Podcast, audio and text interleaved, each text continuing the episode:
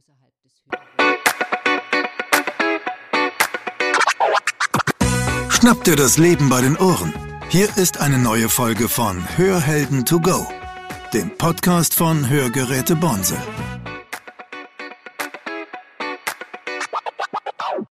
Hallo, mein Name ist Claudia Dreher. Ich bin Moderatorin bei Hörhelden to go und bin heute im Heimatmuseum Rheinheim. Hab zwei ganz sympathische Interviewpartnerinnen, die ich gern bitte würde, sich selber mal vorzustellen. Mein Name ist Rosemarie Töpelmann und das Museum in Rheinheim ist für mich ein ganz wichtiger Ort seit vielen, vielen Jahren. Ich helfe dort, die Vergangenheit in ihrem Zuhause zu hüten, damit man kommen kann und die Vergangenheit besuchen. Das Haus wurde schon vor 110 Jahren als Museum eingerichtet, damals von den Männern des Odenwaldclubs. Inzwischen sind eigentlich in erster Linie die Frauen hier am Wirken und wir haben es, glaube ich, ganz gut geschafft, von der Vergangenheit vor 100 Jahren eine Brücke zu schlagen in die neue Zeit und vielleicht sogar in die Zukunft. Wir können also das vergangene Jahrhundert in vielen kleinen Räumen besuchen, aber auch Ausblicke wagen auf das, was ist und das, was kommt. Dankeschön. Und ich habe noch eine Gästin. Ja, ähm, mein Name ist Leonie Otters. Ich bin ähm, Historikerin und Musikerin. Ich war im letzten Jahr Praktikantin im Museum Rheinheim, ähm, im Zuge dessen auch der digitale Stadtrundgang entstanden ist und bin inzwischen vor allem noch für den Podcast des Museums zuständig. Also der digitale ähm, Stadtrundgang, das war ja der Grund, weshalb ich gedacht habe, ich muss unbedingt mal hierher kommen. Und äh, der war damals in der Zeitung, ne? der ist in der Zeitung veröffentlicht worden. Wie, kam's, wie kamen Sie denn überhaupt auf die Idee äh, eines digitalen Stadtrundganges? Was steckt denn hinter dieser Idee? Ja, da steckt vor allem Corona dahinter, muss man mm. sagen. Also ja. Rosemarie hatte 2020 schon quasi geplant, dass wir eine Veranstaltung zum Thema 1700 Jahre jüdisches Leben in Deutschland machen, mhm. mit einem Bezug auf Rheinheim, zusammen mit dem Liedermacher Jürgen Poth, also dem Guguk. Mhm. Und ähm, dann haben wir aber festgestellt letztes Jahr, dass das im März eben nicht ging, weil damals halt noch Lockdown war und man sich nicht treffen konnte und dann haben wir halt gedacht, wir machen das Ganze ein bisschen nachhaltiger und ähm, kamen dann eben auf die Idee, das digital zu gestalten, dass man das dann halt jetzt dauerhaft anhören kann mhm. und ansehen. Wenn ich jetzt, also wenn ich mich jetzt entschließe, so einen digitalen Stadtrundgang zu machen, was muss ich tun? Also was muss ich mitbringen und äh, wie geht es dann vor sich? Wie kann ich mir das vorstellen? Es gibt verschiedene Varianten. Also wenn man den Stadtrundgang vor Ort machen möchte, sollte man ein Smartphone mitbringen. Ähm, man kann ihn aber auch von zu Hause aus machen. Äh, wenn man ihn quasi vor Ort macht, kann man sich bei uns im Museum zum Beispiel eine Karte besorgen, auf der man die einzelnen Punkte angezeigt bekommt, wo der Stadtrundgang entlang führt. Mhm. Man kann aber auch einfach zum Museum kommen und einen QR-Code einscannen und dann wird einem das Video zum Museum angezeigt. Das ist so ein bisschen Einführung. Was haben wir uns mit dem Stadtrundgang gedacht und wie ähm, läuft das ab? Und dann kann man auf der Homepage auf einer Karte angucken, wo die nächsten Punkte sind. Mhm. Wie fußgesund muss ich denn sein, um diesen Stadtrundgang gehen zu können? Ähm, auch da gibt es unterschiedliche Möglichkeiten. Also äh, der Hauptrundweg in Rheinheim selbst sozusagen, der ist in der also größtenteils in der Altstadt. Den, da kann man, ich glaube, fünf Stationen ungefähr kann man gut erreichen. Innerhalb von vielleicht einer Stunde, wenn man sich Zeit lässt. Mhm. Ähm, und dann gibt es Stationen, die quasi außerhalb sind. Die haben wir Ausflüge genannt. Ähm, da kann man sich dann nochmal extra Zeit nehmen. Oder wenn man da Lust drauf hat, zum Beispiel eine Radtour hinmachen oder so. Und dann kann man auch alle Punkte verbinden. Wow, ja. Was würde Sie vorschlagen, für wen ist dieser also Stadtrundgang, wenn man wirklich aktiv macht, für wen ist er denn sehr empfehlenswert? Ja, jeder, der eigentlich sich fragt, was ist aus den jüdischen Mitbürgern geworden, äh, der sollte sich durchaus auf unserer Spurensuche auf den Weg begeben. Das ist nicht altersabhängig. Ich glaube, auch von körperlicher Grundverfassung her ist es in der Altstadt gut zu bewältigen. Also das würde ich auch äh, in diesem Umfeld mit dem Rollator noch ganz gut hinkriegen können, mit dem Kinderwagen schiebend eigentlich auch. Also das ist, liegt wirklich auch chronologisch möglicherweise Zeitspanne beschreibend hintereinander. Das heißt, ich kann zum Punkt 1 gehen und erfahre, wie die allerersten Anfänge waren. Ich gehe zum Punkt 2 und erfahre, wie es in der Kaiserzeit sich weiterentwickelt hat, dann in den 20er Jahren und dann natürlich die schreckliche Zeit der Vernichtung und Vertreibung. Das wäre ein Rundgang hier im Altstadtbereich für alle gut schaffbar. Und die Ausflüge, wie schon gesagt, da sollte man sich vielleicht im Einzelnen hinbegeben. Die gehören aber auch nicht mehr in diese Abfolge. Die kann man einfach einzeln sich gut vornehmen, um aus den Stadtteilen etwas zu erfahren und auch äh, Großbiberau, der Friedhof, der jüdische Friedhof, die letzte Ruhestätte für die, die das noch hier erleben konnten. Mhm. Jetzt ist es ja ein sehr spezielles Thema, jüdisches Leben in Rheinheim. Wie kam es denn dazu, dass Sie sich dieses Thema so am Wickel genommen haben? Ja, also wurde ja, ich meine, bundesweit dazu aufgefordert, im vergangenen Jahr zu schauen, was sich über jüdisches Leben in der Jetztzeit beschreiben lässt, weil es ein altes Dokument gibt, ich glaube in Köln, wo man einer jüdischen Gruppe das Recht eingeräumt hat, da wohnen zu dürfen. Das ist also das älteste Dokument darüber, dass Juden auf dem deutschen Boden siedelten. Und das letzte Jahr war eben als Jubiläumsjahr gedacht, dieser Sache weiter nachzugehen. Wir für uns stellen fest, wir kennen keine Juden. Mhm. Ich habe noch nie jemanden getroffen hier in Rheinheim, von dem ich wusste, dass er es ist mhm. oder solche Wurzeln hat. Vielleicht, weil er es mir nicht sagen will, aus guten Gründen. Vielleicht, weil hier keiner lebt. Und so haben wir halt für Rheinheim festgestellt, wir können nur nach alten Spuren suchen. Und das haben wir getan, ja. Mhm. Gott sei Dank. ja, wie, wenn ich Sie frage darf, wie haben Sie denn diese einzelnen Punkte des äh, Hörspaziergangs ausgewählt? Ähm, wir haben einfach geguckt, aufgrund quasi der Quellenlage, die wir hatten, mhm. ähm, welche konkreten Orte wir benennen können. Also es ging uns wirklich um Orte jüdischen Lebens. Also wo haben Menschen gelebt, gearbeitet, gebetet. Und da kamen wir dann eben zum Beispiel auf die alte Synagoge, auf die neuere Synagoge, die inzwischen auch äh, keine Synagoge mehr ist, und dann mhm. eben auf ein paar Wohnhäuser von Menschen, die mh, mm, in der jüdischen Gemeinde in Rheinheim eine wichtige Rolle gespielt haben, zum Beispiel. Und danach mhm. haben wir das so ein bisschen ausgewählt. Jetzt bin ich ja ganz froh, dass ich über diese, diesen Zeitungsartikel hierher in das Museum gekommen bin. Ich muss zu meiner Stande, äh, Schande gestehen, ich war vorher noch nicht hier was ich jetzt im Nachgang wirklich bedauere. Also ich erlebe hier einen, ein, so viel Charme und so viel liebevolles Gestalten. Und ich würde Sie so gern bitten, ob Sie mir nicht noch ein bisschen mehr und unsere Hörer vom Museum erzählen könnte. Ja, also das Museum äh, ursprünglich gegründet zeigt das Wohnen und Wirtschaften um 1900. Das heißt, man kommt in die Küche herein und hat die gute Stube und dann auch, wenn man etwas weiter vordringt, die Schlafkammer. Aber es gibt auch hier den Arbeitsraum des Apothekers, denn der Apotheker Julius Skriba gehörte zu den Gründungsvätern.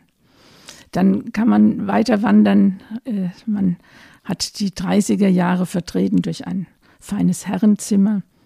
Und es gibt dann den Schutzraum, der im Zweiten Weltkrieg der Vermeidung großer Schäden äh, dienen sollte, wenn es zu Angriffen auch in Darmstadt zum Beispiel kam.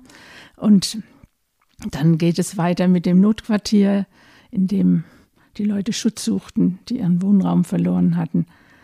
Und wir kommen dann in die Zeit der 50er Jahre des Wirtschaftswunders. Da gibt es auch ein, eine Küche und ein Wohnzimmer. Es gibt eine Schmiede als weiteren Arbeitsraum, aber auch für die Frau gibt es die Waschküche.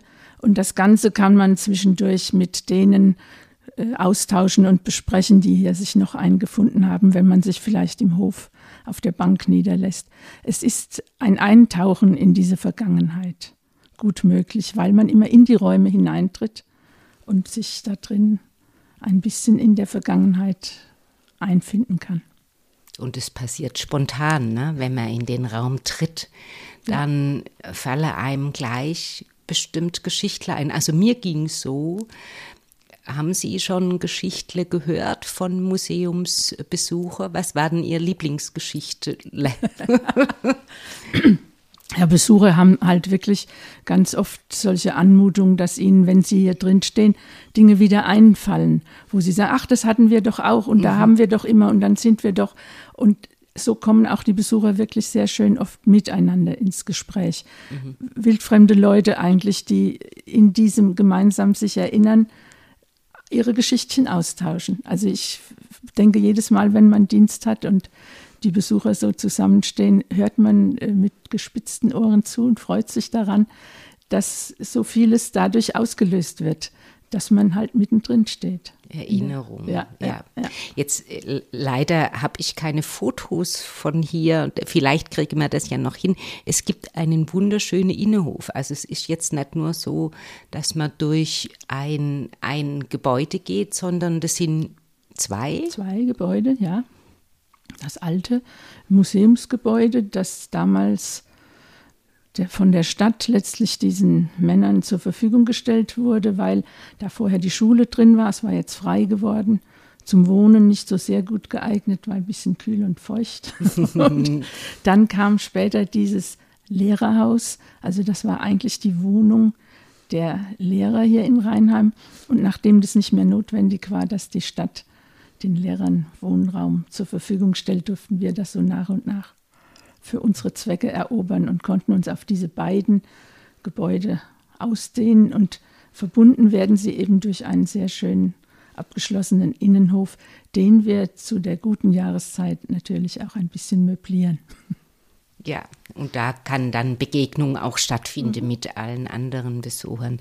Also sehr, sehr sympathisch. Was haben Sie denn gedacht? Sie haben das vielleicht noch präsent, als Sie zum ersten Mal hier ins Museum gekommen sind.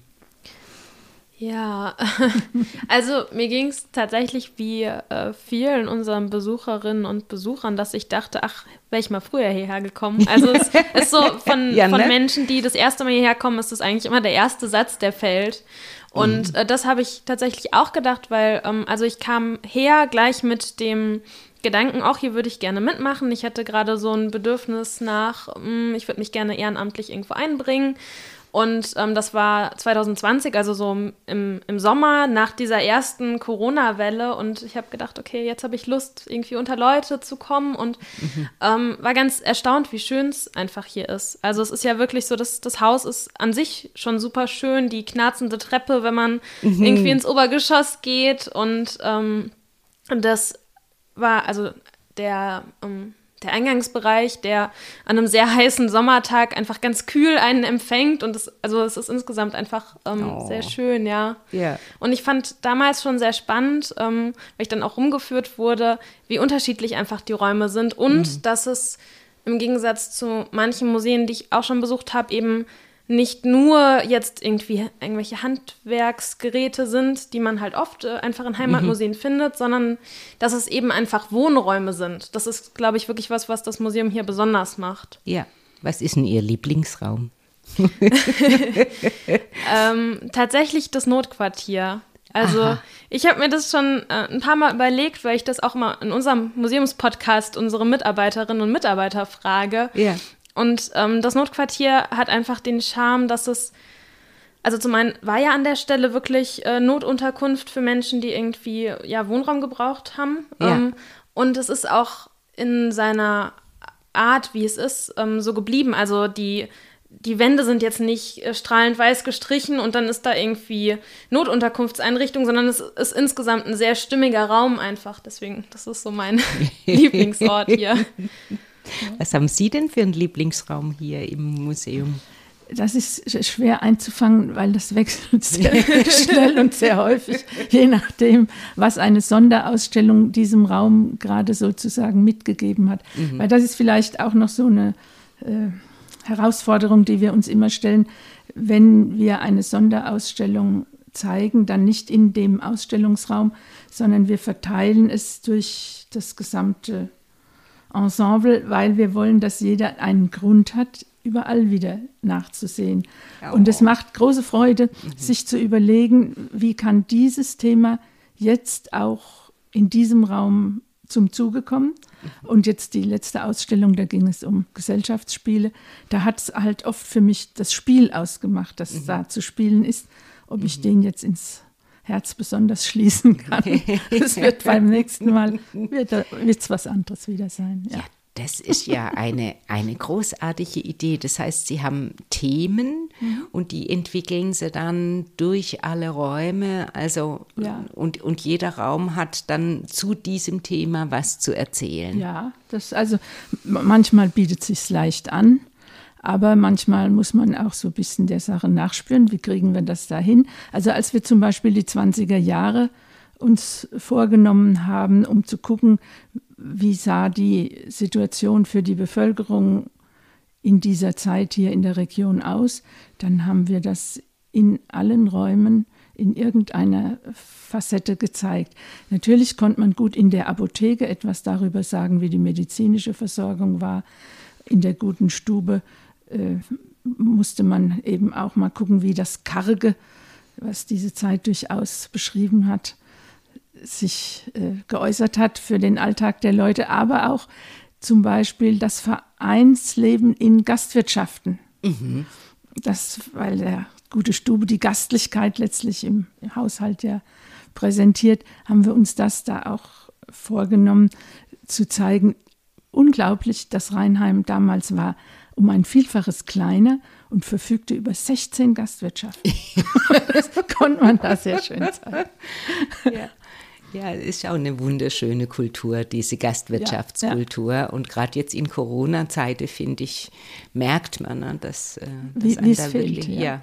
dass einem da wirklich was fehlt. Ja, ja ähm, wir sind schon fast auch zu Ende ich würde gern Sie bitte aus Ihrer Perspektive, die ja jetzt mit dem Hörer nicht so ganz arg nah verbunden ist, was würde Sie in unser virtuelles Hörschatzkästchen gern legen? Als äh, Idee oder als äh, Anmerkung für Menschen, die Dinge aus dem Hörschatzkästle gerne sammeln und raustun? Ich habe davon erzählt, dass es hier eine große Vielfalt von Einrichtungen der alten Zeit gibt. Und so haben wir nicht nur diese Gegenstände zum Angucken und Erinnerungen wachrufen, sondern wir haben hier auch die alten Geräusche. Mhm. Und wenn man in unserer Küche steht und ein anderer Besucher geht gerade die Treppe hoch, die Küche ist unter dieser Treppe, diese Schritte nach oben, die man unmittelbar hört, für die Kinder manchmal kaum zu fassen. Das ist so ein Geräusch, das hat man heute in der Form nicht mehr. Mhm. Oder noch schöner, wir haben auch unsere Toiletten so eingerichtet. Es gibt eine von früher und eine moderne. Und in der von früher ist der Wasserkasten unter der Decke. Und jemand, der das nicht kennt, glaubt, ein Riesenabenteuer durchstanden zu haben, wenn man an diesem Seil zieht und dieser Wasserschwall huscht von oben herab. Das sind so Geräusche, die wirklich auch aus der alten Zeit hier wieder erlebt und erfahrbar werden und genauso dazu beitragen, Erinnerungen wieder hervorzuholen, wie der Anblick oder der Geruch der Dinge. Dann äh, bedanke ich mich ganz, ganz herzlich für Ihre Zeit. Ähm, meine Hörer wissen gar nicht, wie viel Spaß mir hier hatte.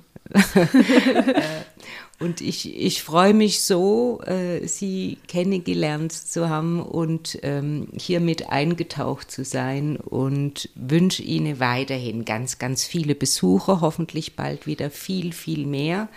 Und ich freue mich auf das ein oder andere Mal, wo wir uns vielleicht unter andere, äh, mit anderen Themen dann nochmal hören und sehen. Sehr schön. Da freuen wir uns auch drauf. Ja, vielen Dank. Danke, also tschüss. Tschüss.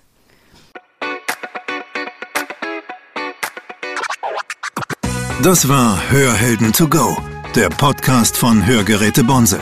Sie möchten keine weitere Folge verpassen? Dann abonnieren Sie jetzt unseren Podcast. Weitere Infos gibt es auch auf unserer Webseite www.bonsel.de.